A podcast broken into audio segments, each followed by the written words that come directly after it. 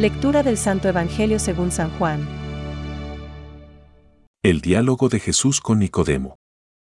No te extrañes de que te haya dicho. El viento sopla donde quiere. ¿Cómo es posible todo esto? le volvió a preguntar Nicodemo. Jesús le respondió. Tú, que eres maestro en Israel, no sabes estas cosas, te aseguro si no cree nadie ha subido al cielo de la misma manera que Moisés para que todos los que creen en él. Es palabra de Dios.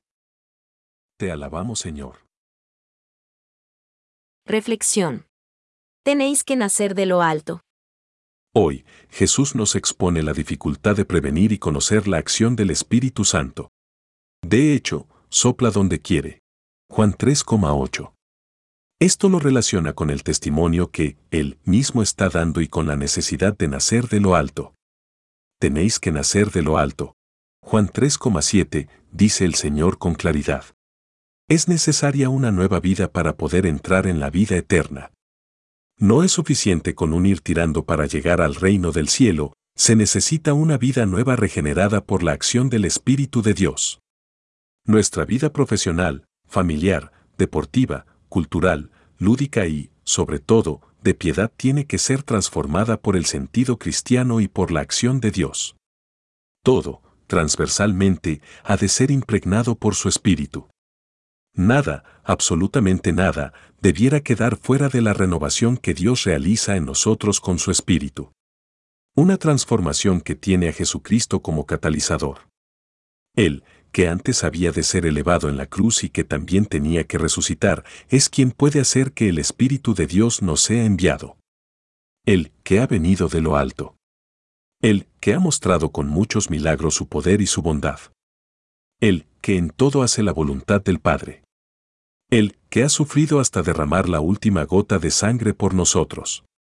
Gracias al Espíritu que nos enviará, nosotros podemos subir al reino de los cielos, por Él obtenemos la adopción filial, por Él se nos da la confianza de nombrar a Dios con el nombre de Padre, la participación de la gracia de Cristo y el derecho a participar de la gloria eterna.